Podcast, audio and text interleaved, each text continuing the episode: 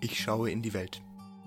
Der Podcast zu allen Fragen, die du in der Waldorfschule lieber nicht stellst.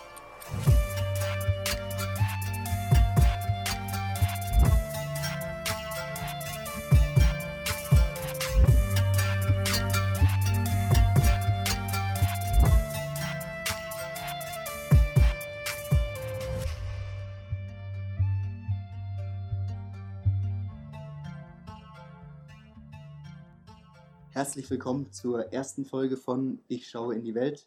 Wir sind Justus und Ja, ja. Und wir waren beide 13 Jahre lang auf der Waldorfschule. In diesem Podcast richten wir einen kritischen Blick auf unsere Schulzeit und besprechen alle Dinge, die wir als Waldorfschüler gerne gewusst hätten. Vielleicht wollen wir uns erstmal ein bisschen vorstellen, damit alle wissen, wer hier spricht. Und dann erzählen wir im Anschluss, warum wir diesen Podcast machen. Miriam, wann hast du Abi gemacht? Oh, erste Frage. Wow. Ähm, ich habe Abi gemacht vor zwei Jahren. Mm, Ich war 13 Jahre auf der Waldorfschule. Von Anfang an.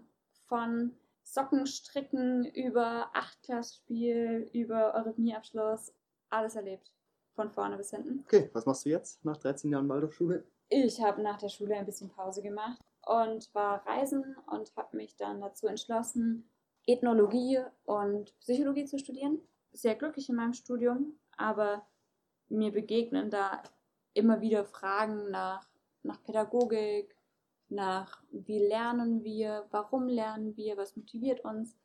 Und ich habe durch alles, was ich jetzt gelernt habe im Studium, nochmal anders auf meine Waldorfschulzeit zurückgeschaut. Das heißt, es treibt dich schon im Nachhinein ein bisschen Ich um. kann es nicht loslassen. Ja. Nee, ne? Geht mir ähnlich. Als ich dich getroffen habe, dann nochmal. Du warst ja so an einem ganz anderen Punkt. Vielleicht magst du kurz erzählen. Ja, ich habe äh, zwei Jahre vor dir Abi gemacht, 2016, und ähm, bin danach über Umwege nach Norwegen gekommen, habe da an einer kleinen Waldorfschule, damals um die Sprache zu lernen, gearbeitet als Lehrer.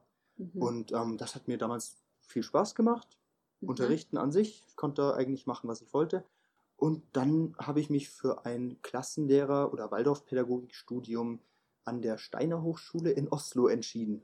Okay. 2018, genau. Boah, krass. Ich war nach der Schule in so einem Kontra-Ding und ich wäre nie wieder Waldorfschule. Krass, dass du dich dafür entschieden hast. War irgendwie eine Zeit Mhm. mit viel Auf und Ab nach der Schulzeit und dann Mhm. dachte ich, äh, ja, Waldorfpädagogik war ja ganz nett in der Schule. Ähm, die Lehrer meinten immer, das wäre sehr tiefgründig, ganzheitlich und spannend. Und ich dachte, ja, da wird schon was dran sein. Ich meine, wenn das alle Lehrer, die ich die Schulzeit Mhm. über hatte, so mehr oder weniger so gesehen haben, dann kann das nicht so ganz falsch sein. Genau, da habe ich das studiert. Zwei Mhm. Jahre lang. Mit der Zeit ging es mir wie dir. Je mehr ich darüber gelernt habe, desto kritischer habe ich die Waldorfpädagogik auch gesehen. Und deshalb habe ich das Studium vor einem halben Jahr dann auch abgebrochen, weil ich mich einfach gar nicht mehr mit dem Weltbild und der Pädagogik identifizieren konnte. Jetzt bin ich gerade dabei, Mathe und Physik auf Lehramt zu studieren, weil ich Mhm. Unterrichten immer noch super cool finde. Macht Spaß. Ich glaube, dir geht es ja wie mir so. Diese, der Bildungskontext lässt uns nicht los. Das ist was, was uns wichtig ist, wo wir auch voll dahinter stehen. Was Für mich ist es ja auch mein zukünftiger Beruf dann Ja. nach dem Studium. Und ich mache diesen Podcast nur, weil ich das Thema wichtig finde. ich will auf jeden Fall auch irgendwie in die Richtung gehen. Und wir waren beide irgendwo auch sehr gerne lange Zeit auf der Waldorfschule und haben. Waren beide im Schülerrat aktiv, ähm, haben eigentlich versucht zu machen, was, was ging. Ja. Wenn ich zurückdenke, hätte ich das als Schüler sehr, sehr gerne gewusst, was ich jetzt Mhm. weiß. Cool, dann lass uns doch erstmal in der Folge heute so ein bisschen Grundlage schaffen, ein bisschen quatschen, was ist Waldorfpädagogik, so erstmal einen Überblick kriegen, ein bisschen vielleicht noch von unserer Waldorfschulzeit erzählen. Und in den nächsten Folgen werden wir dann tiefergehend uns mit einzelnen Aspekten der Waldorfpädagogik oder der Waldorfschule als angewandtem Praxisfeld auseinandersetzen. Und uns ganz wichtig nochmal festzuhalten, also das ist gerade keine Generalabrechnung mit der Waldorfschule. Aber wir halten es beide für wichtig, dass gerade Waldorfschüler sich kritisch mit dem Thema beschäftigen. wenn du dich für so eine besondere Form der Pädagogik entscheidest, dann solltest du auch dahinter stehen in irgendeiner Form, finde ich. Und wir haben jetzt nach der Schule erst festgestellt, dass die Waldorfpädagogik in Bezug auf ihre Hintergründe ziemlich intransparent ist. Genau, ich glaube, nur wenn wir uns über diese Grundlage bewusst sind, dann können wir uns am Ende wirklich für etwas oder gegen etwas entscheiden.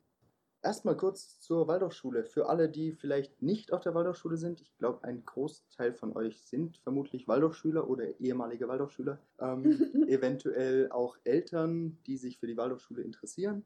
Oder ganz Außenstehende. Ich würde vielleicht sogar noch mal einen Schritt zurückgehen, bevor wir auf die Waldorfpädagogik kommen und kurz darüber reden, was eigentlich Pädagogik an sich ist. Ich kannte den Begriff nicht so krass vor meinem Studium. Ähm, letztendlich bezeichnet Pädagogik, also es kommt aus dem Altgriechischen, eine wissenschaftliche Disziplin, die sich mit der Theorie, aber auch mit der Praxis von Bildung und Erziehung von hauptsächlich jungen Menschen auseinandersetzt. Also Mhm. von Kindern und Jugendlichen. Also letztendlich Menschen, die in unserem System von der Schulpflicht betroffen sind. Und da gab es in der Vergangenheit eben immer wieder Leute, die sich da Gedanken dazu gemacht haben.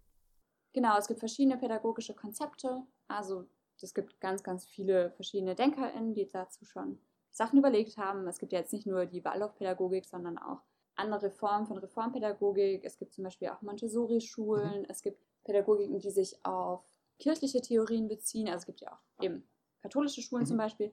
Aber eine davon, mit der wir uns jetzt auseinandersetzen wollen, ist eben die Waldorfpädagogik. Die geht zurück auf Rudolf Steiner. Der Herr Steiner hat ähm, 1919 in Stuttgart die erste Waldorfschule gegründet, zu einer ehemaligen Zigarettenfabrik äh, Genau. hinzu. Das ist nämlich das Lustige, dass voll viele denken, Waldorf kommt irgendwie von Wald oder von Waldorf als der Stadt. Aber Ja. tatsächlich ist es diese Zigarettenfabrik, die heißt Waldorf Astoria. Und der Leiter dieser Fabrik, der hat sich gedacht, dass er für die FabrikarbeiterInnen von sich gerne eine eigene Schule hätte, also für deren Kinder, weil das Mhm. halt viel einfacher war, dann Schichtarbeitszeiten und Schulzeiten aneinander anzupassen. Das war ein Konzept, das, das gab es in mehreren Fabriken so in der Industriezeit. Und der wollte eben aber eine eigene Pädagogik dafür haben, weil das fand er halt irgendwie geil. Und dann hat er sich an seinen guten Kumpel, den Rudolf, gewendet und war so, ey, kannst du mir da was ausdenken? Und dann hat der Rudolf Steiner die Waldorfpädagogik sich ausgedacht und bezieht sich in dieser Waldorfpädagogik sehr viel auf die Anthroposophie.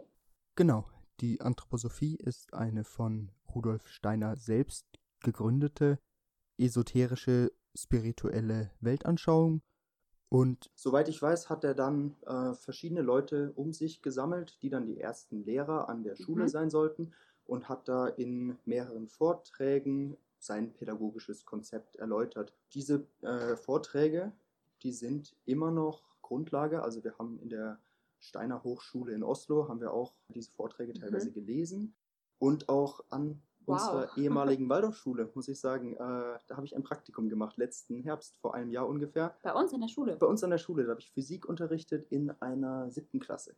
Ach genau. krass. Okay, also für Coole Schüler, Grüße gehen raus an die inzwischen 8a, b, ich weiß es nicht mehr.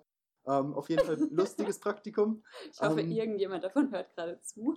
Ja, ich, ich hoffe es mal. Also sie folgen mir zumindest auf Instagram stellenweise. Oh. Genau, das muss man ja auch noch erwähnen. Ich habe im Verlauf meines Studiums äh, angefangen, Memes über die Waldorfschule zu machen. Äh, teils aus Langeweile, teils aus Frustration. Der folgen inzwischen fast 25.000 größtenteils Waldorfschüler.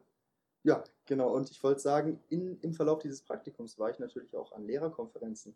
Und da waren diese Vorträge von Steiner auch ein Thema.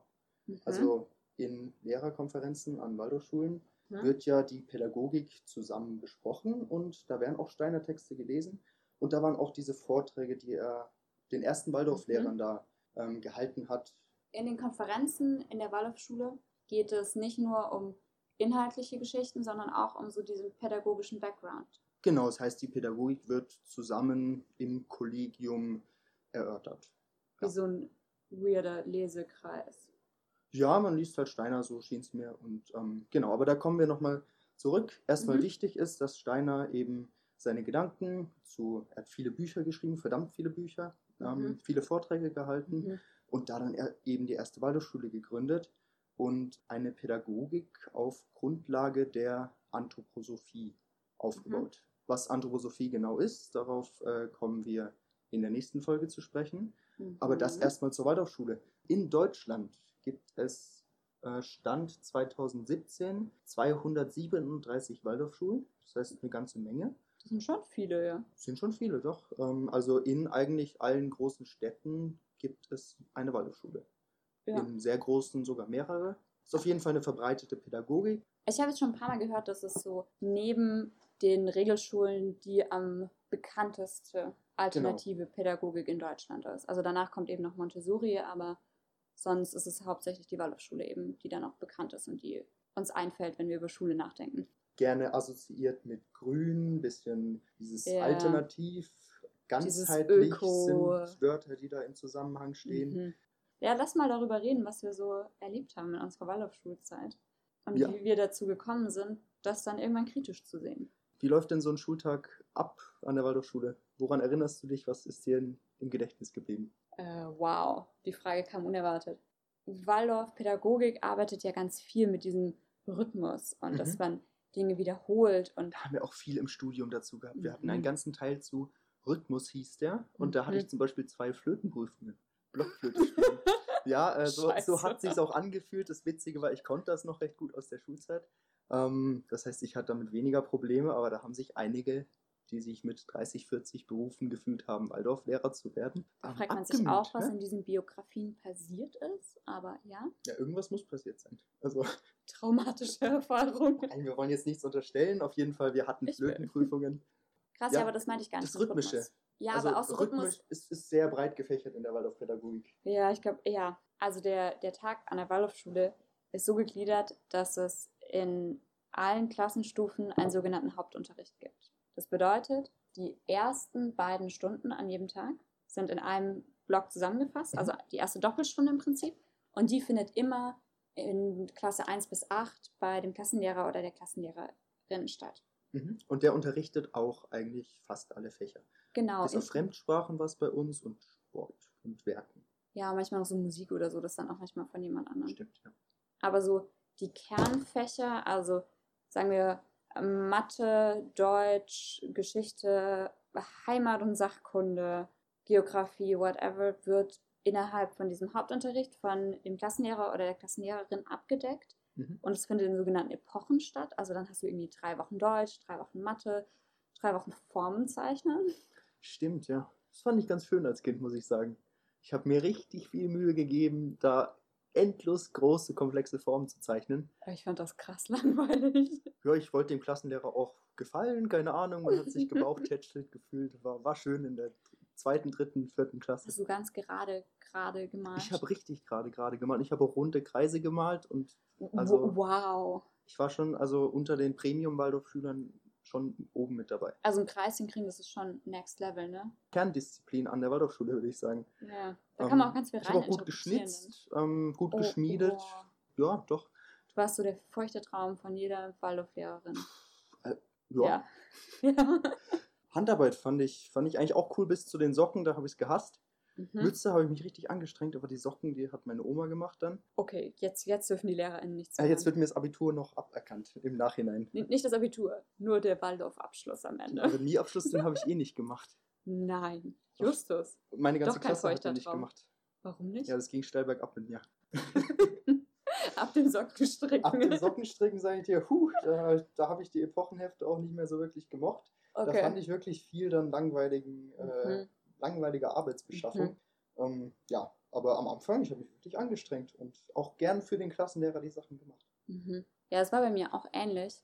Ähm, man hatte irgendwie den Hauptunterricht und eben die, ich hatte eine Frau, eine Klassenlehrerin und das war so voll die Bezugsperson für mich. Mhm. Also ich glaube, ich wäre so ziemlich mit jedem Problem zu ihr gegangen und ähm, Ja, habe sie sehr, Person sehr wertgeschätzt, habe sie jeden Tag jeden gesehen. Tag eben. Einfach jeden Tag, zwei Stunden, acht Jahre lang so. Wenn wir da eben entwicklungspsychologisch drauf gucken, ist es so, fuck, was, was geht da für eine krasse Verantwortung auch einher, Ja. die die Person trägt. Und alleine trägt auch. Mhm. Ich hätte der halt auch alles geglaubt. Also alles. Ja, das stimmt auch. Also ich habe meinem Klassenlehrer viel geglaubt am Anfang. Irgendwann dann nicht mehr alles, aber Ich habe so in der achten vielleicht mal irgendwie angefangen, das zu reflektieren, wie viel davon wahr ist und wie viel da auch Bullshit dabei war. Aber an sich habe ich dir krass vertraut. mir wird kalt. Für alle, Oh, die das gerade nicht sehen, Justus hat sich gerade eine rote Samtdecke umgehängt. ja, straight aus der Waldorfschule. Wahrscheinlich. Ähm, nee, ich Ja. habe angefangen zu frieren. Genau, und dann war diese Zeit irgendwann zu Ende und dann war man in der Oberstufe und dann war ein relativ großer Umbruch. Also man hat dann KlassenbetreuerInnen, in meinem Fall waren Mhm. das zwei Männer und dann später ein Mann und eine Frau. Also die sind mehr dann so für Orga-Kram zuständig und du hast die dann in dem Fach, die sie unterrichten. Also ich hatte zum Beispiel meinen Werklehrer und meinen Korbflechtelehrer als Klassenbetreuer. Wie sich das anhören muss für Leute, die nicht auf der Waldorfschule waren. Auch Mein so- Werklehrer und mein Korbflechtelehrer. Interessant. Bei Ja, Werken dachte ich mir so, okay, das kann ich jetzt sagen, also Korbflechten. Hm. ja was gibt es denn noch für äh, Fächer, die jetzt vielleicht nicht so an einer ja, Eurythmie. Eurythmie, du sagst es, was ist das? Huh, wow. Namen Ähm, tanzen, oder? Ja, genau. Kannst du deinen Namen tanzen? Äh, meinen kann ich, vielmehr auch nicht. Oh krass, ich kann nämlich kein J.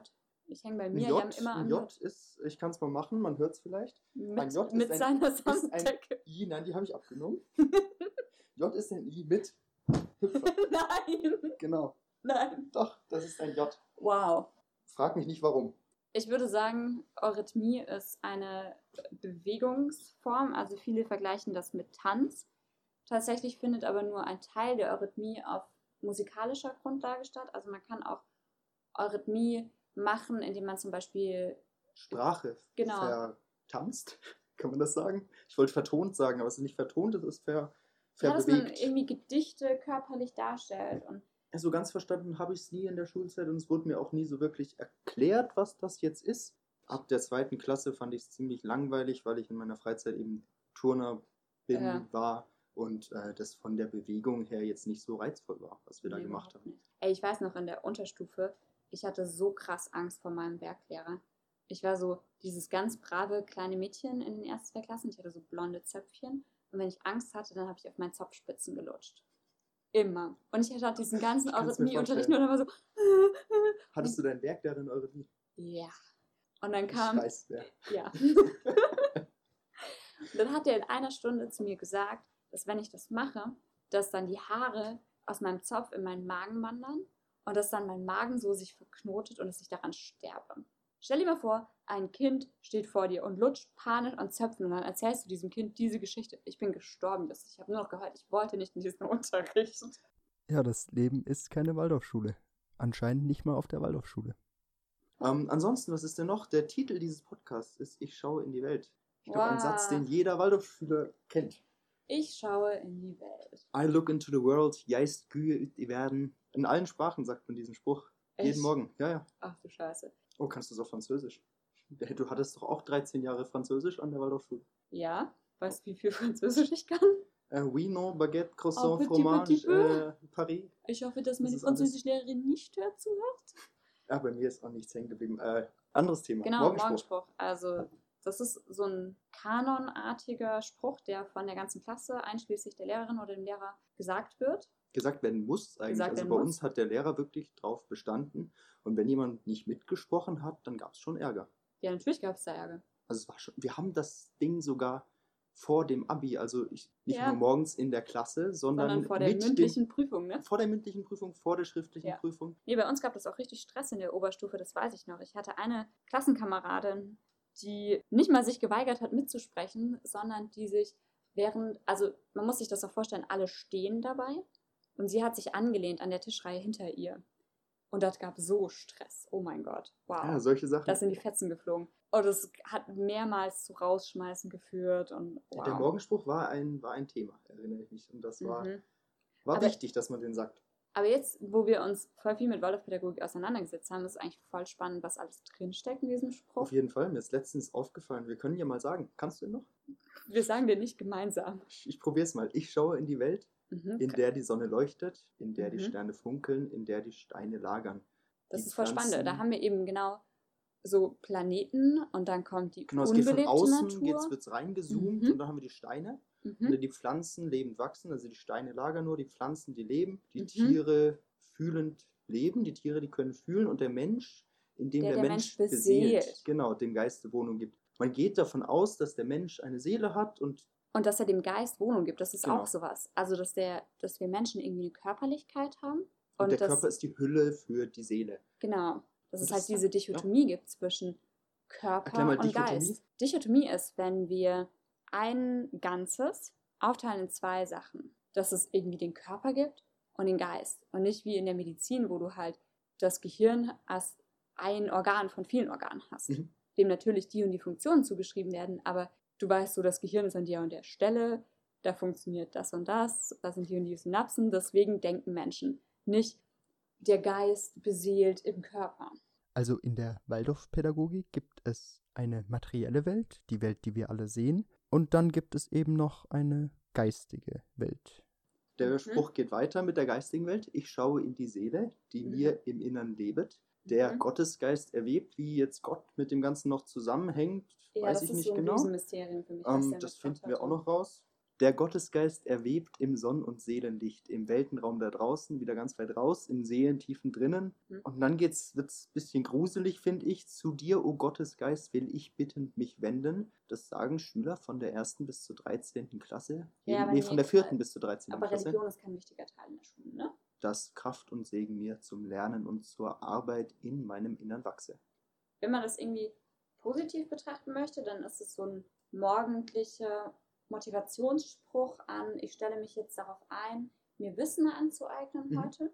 Eine Und- Art Ritual. Genau, also es gibt ja in voll vielen Gruppen von Menschen irgendwelche Empowerment-Geschichten. Dass Mhm. man irgendwie auf Demos dieselben Parolen ruft, dass es, es gibt verschiedene Rituale, wo getanzt wird, wenn vor Kriegen zum Beispiel. Ja, bei Turnwettkämpfen ruft man irgendwas zusammen. Genau, man steht, Fußballspielen, bei Fußball steht man am. Anfang im Kreis. Also Empowerment ist prinzipiell erstmal was Schönes. So. Ich finde, das können wir auch voll wertschätzen, dass das so, so ein gemeinsamer morgendlicher Start in den Tag ist, wo man so Mhm. nochmal schaut, okay, da wollen wir heute hin und jetzt bestärken wir uns gegenseitig da drin. Aber es ist halt krass, was in diesem Spruch noch mit drin steckt. Diese ganzen Ebenen, was da aufklamüselt wird, was wir aber gar nicht mitbekommen haben. Und es ist auch nichts, was jetzt irgendwie sich von Klasse zu Klasse unterscheidet. Also jetzt irgendwie, dass die fünfte Klasse ähm, einen ganz anderen Spruch hat, äh, wie jetzt die zehnte Klasse, ähm, den sie irgendwie selber für sich festgelegt haben, weil sie Mhm. auf Klassenfahrt ein cooles Erlebnis hatten und jetzt sagen, das ist unser Spruch, sondern Ja. es ist an allen Waldorfschulen weltweit derselbe Spruch. Das stimmt, Empowerment sollte eigentlich immer aus dem Menschen heraus entstehen. Und das ist eigentlich was, was halt aufgelegt wird und man kann sich dann damit identifizieren oder nicht identifizieren. Und ich glaube aber, oder nach allem, was ich in der Sozialanthropologie gelernt habe, dass um mich mit etwas identifizieren zu können, muss ich es auch verstehen. Und Also ich ging es mal drum bei euch im Unterricht, was dahinter Nein. steht in dem Spruch? Nicht eine Sekunde lang. Ich glaube, wir haben es mal gefragt, aber es heißt dann, also es heißt in solchen Zusammenhängen, ähm, ja, das werden wir noch alles verstehen und das ist ja alles sehr, sehr tiefgründig, aber nicht für uns jetzt oder so ungefähr. Hieß es auch im Studium übrigens teilweise, wenn man Mit, mit dieser Aussage kannst du meine Schulzeit zusammenfassen. Okay, Irgendeine Lehrperson steht vor mir und sagt, das wirst du noch verstehen. Ja, wenn du mal aus der warte, Schule auf, draußen warte auf die bist. 11. Klasse. Da behandeln wir das. Wir haben es nie behandelt. Ja, ich habe es bis jetzt noch nicht verstanden Ja. und dasselbe ist mir auch im Studium wieder äh, begegnet, dass wirklich die ganze Klasse ähm, Fragen zum Norwegischunterricht zum Mhm. Beispiel hatte und die Lehrerin gefragt hat und sie meinte, ja, ja, jetzt studiert mal noch ein, zwei Jahre und dann werdet ihr schon sehen, wie das zusammen... Äh, Hat sie gesagt, ihr Passt. werdet sehen oder ihr werdet schauen? Ich finde, die Waldorfschule macht es sich in vielen Ecken sehr einfach, einfach zu sagen so, ja nein, die können das noch nicht verstehen. Also dem bin ich, Ich glaube, wieder man, begegnet. ja, man kann Infos schon zugänglich aufbereiten, man kann Sachen erklären, man kann Sachen vereinfacht darstellen, meinetwegen. Also mein Patenkind ist sieben Jahre alt. Ich kann ihm fast alles beantworten. Ja. Ich muss mich auf die Person, die mir gegenübersteht, einlassen. Ich muss überlegen, wo steht die Person, wie kann ich die Person abholen. Aber das kriegt man hin. Und ich will nicht hart klingen, aber dafür studiert man Pädagogik. Das ist der Das Punkt. stimmt, ja. Und äh, ein Lehrer von dieser Waldorf-Hochschule, der die Anthroposophie auch sehr kritisch gesehen hat, Mhm. ähm, der meinte äh, mal zu uns, was ich ziemlich cool fand, dass man als Lehrer jederzeit dem Schüler erklären können muss, was man ihm Mhm. gerade unterrichtet. Mhm. Alles andere meinte er wäre respektlos. Weil man kriegt die Zeit der Mhm. Schüler anvertraut und ähm, sollte nicht sagen müssen, ja, das verstehst du schon noch irgendwann. Mhm. Ähm, man sollte dem Schüler sagen können, warum er jetzt gerade hier sitzt und diese Aufgabe machen soll. Voll der schöne Gedanke eigentlich. Das finde ich auch, finde ich gut an sich. Und ich meine, das schreibt sich die Waldorfschule ja eigentlich auch auf die Fahne, dass das Kind im Zentrum Mhm. steht. Ähm, der Mensch im Zentrum, das Kind im Zentrum. Zur Freiheit erziehen. Genau, zur Freiheit erziehen. Das heißt es immer. Und dann kriegt man auf Fragen äh, die Antwort, ja, das verstehst du irgendwann. Wenn du frei bist, Mhm. vielleicht. Ich weiß es nicht. Ich glaube, das ist was, was uns beide irgendwie begleitet hat in der Oberstufe, dass man nicht das Gefühl hatte, wir können jetzt gerade Fragen stellen und die Fragen werden beantwortet von jemandem. Und für mich war das so eine Phase, in der ich angefangen habe, die Welt um mich herum kritischer zu betrachten. Ich glaube, es ist irgendwie total natürlich als Prozess, dass man während der Pubertät anfängt, Sachen kritisch zu reflektieren, dass man anfängt, Sachen zu hinterfragen, die einem begegnen in der Welt. Auch schon früher. Ich finde diesen Gedanken, dass man erst mit der äh, Pubertät anfängt, kritisch zu denken. Ähm, Ja, das stimmt. Das heißt bisschen, ich habe auch als Kind schon mir über Sachen Gedanken gemacht. Auf jeden Fall rennt man aber einfach gegen Wände in der Waldorfschule so. Ja, Das gerade ist in, einfach- den, in der Unterstufe Ja. und Mittelstufe. Ich habe das aber vor allem in der Oberstufe gemerkt, Okay. dass ich das Gefühl hatte, das ist so intransparent alles. Wir reden nie darüber, warum wir Sachen machen, obwohl wir so Sachen machen, die halt irgendwie voll crazy wirken von außen. Zwölf Jahre lang Eurythmie. Ich habe Ja. nie eine Antwort darauf bekommen, warum ich zwölf Jahre lang Eurythmie machen Ja. sollte. Und das ist ein Haufen Zeit. Ich habe es nicht ausgerechnet, aber es ist sehr viel Zeit, die dafür Mhm. raufging. Doch. ich weiß nicht, es gab mehrere Jahre, da hatten wir mehr Eurythmieunterricht als Deutschunterricht. Ja. Und dann waren wir so, Oder als Matheunterricht. ja. Und ich weiß nicht, ich habe dann irgendwie angefangen, Sachen so ein bisschen kritisch zu hinterfragen, aber mehr so für mich auch. Und habe versucht, da irgendwie Sachen rauszufinden. Jetzt in Bezug auf äh, die Waldorfschule und die Hintergründe. Genau. Also ich kann mich erinnern, das war irgendwann in der 10., in der 11. Klasse, Mhm. so, man saß in der letzten Reihe im Englischunterricht und äh, mein Englischunterricht war ganz besonders grottig. Ich habe wirklich nichts gelernt, mir war unfassbar langweilig. fallen da drei Lehrer ein, die du. Nimm die er den ersten, den du dir vorstellst. Okay, gut. Ähm, Den ersten, ja. den ersten. genau. Und irgendjemand hatte mir von Antro-Wiki erzählt. Okay. Ich weiß gar nicht mehr, wer das war. Und ich fand es irgendwie lustig. Also Antro-Wiki im Sinne von Anthroposophie Wikipedia. Genau, das ist so eine Okay. Plattform wie Wikipedia, da kannst du halt Begriffe reinkloppen und dann spuckt dir das Artikel aus, Mhm. in denen Und was hast du da so reingekloppt und was wurde da ausgespuckt? ich war 16, ich habe da reingekloppt Sex, Homosexualität, ja, da findet man ganz lustige Sachen. Und das war das erste Mal, dass mir so richtig schlecht wurde im Umgang mit Waldorf. Also ich hätte mich in der 11. nicht äh, getraut, in Englisch hinten Sex zu googeln auf Antro-Wiki, aber Ja, ich war am Revolution wahrscheinlich. Ähm, ich weiß jetzt nicht mehr, was da genau zu Sex stand. Das war wahrscheinlich einfach nur so, keine Ahnung. was stand da denn zu, was stand da denn zu Homosexualität zum Beispiel? Genau, das war richtig verstörend. Also ich, ich dachte irgendwie, dass sie sich vielleicht dagegen positionieren, aber das halt irgendwie verargumentieren. Aber da steht literally Zitat?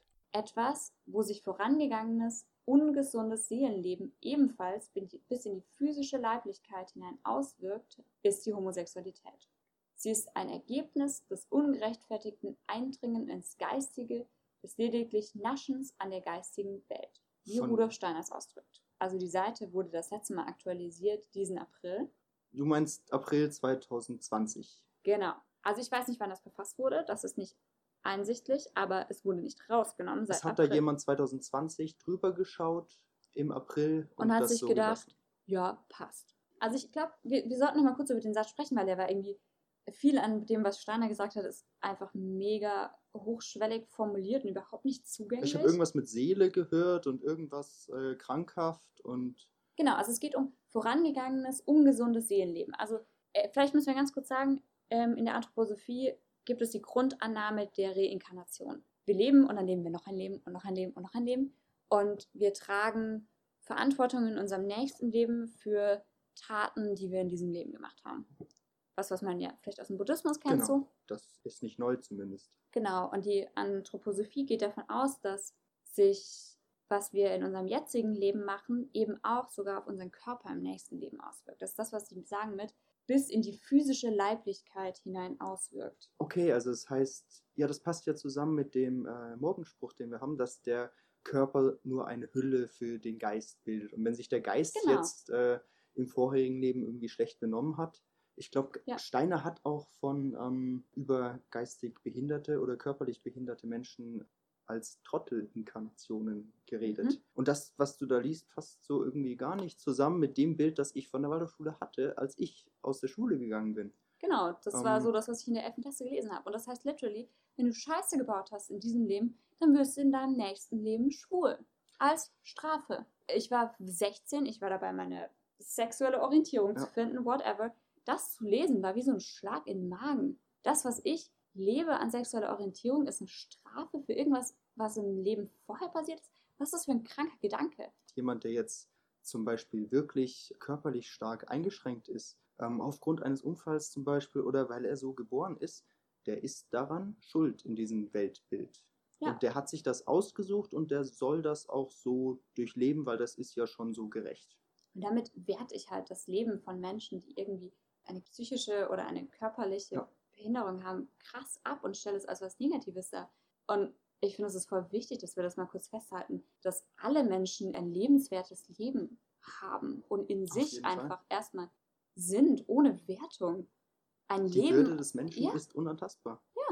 und ähnlich crazy Geschichten lassen sich auf dieser Seite eben auch zum Beispiel zum Thema Rasse finden, Mhm. zum Thema Sex. Es ist so Zum Thema Atlantis habe ich mal gelesen. Da ist auch alles mit rein äh, verwurstet, was geht von Ja. Rasse. Aber ich meine, das ist ja jetzt, wir könnten sagen, das ist jetzt eine Website, da schreiben vielleicht irgendwelche ganz abgedrehten Leute Sachen. Aber die Nee. berufen sich auf Nee. Steiner. Die berufen sich auf Steiner, das wird auch sehr gut zitiert. Also das sind schon Sachen, die Steiner gesagt hat. Und das sind Sachen, die in meiner Schulzeit nie thematisiert Nee. äh, oder kritisch hinterfragt wurden. Aber, also ich weiß, ich war damals krass schockiert und war so, okay, ich muss irgendwie was machen. Und ja, ich war 16. Und mein großer revolutionärer Move war, zu besagtem Englischlehrer hinzugehen, Ach, okay. nach dieser Stunde, ähm, um mal ihn darauf anzusprechen. Und so, Mhm. ja, kennst du das oder kennen Sie das? Und ich habe mir halt erwartet, dass die Person entweder sagt so, ja, kenne ich, aber finde ich ganz schlimm. Oder nee, habe ich nie von gehört. Und der guckt mich halt an und ist so, ja, kenne ich. Da tue ich immer wieder Sachen nachschlagen in meiner Unterrichtsvorbereitung. Ach, in der Unterricht, das äh, lässt, Und- lässt vielleicht auch auf den Englischunterricht dann Ja, und ich war so, ach du Scheiße. Also natürlich Verrückt, ne?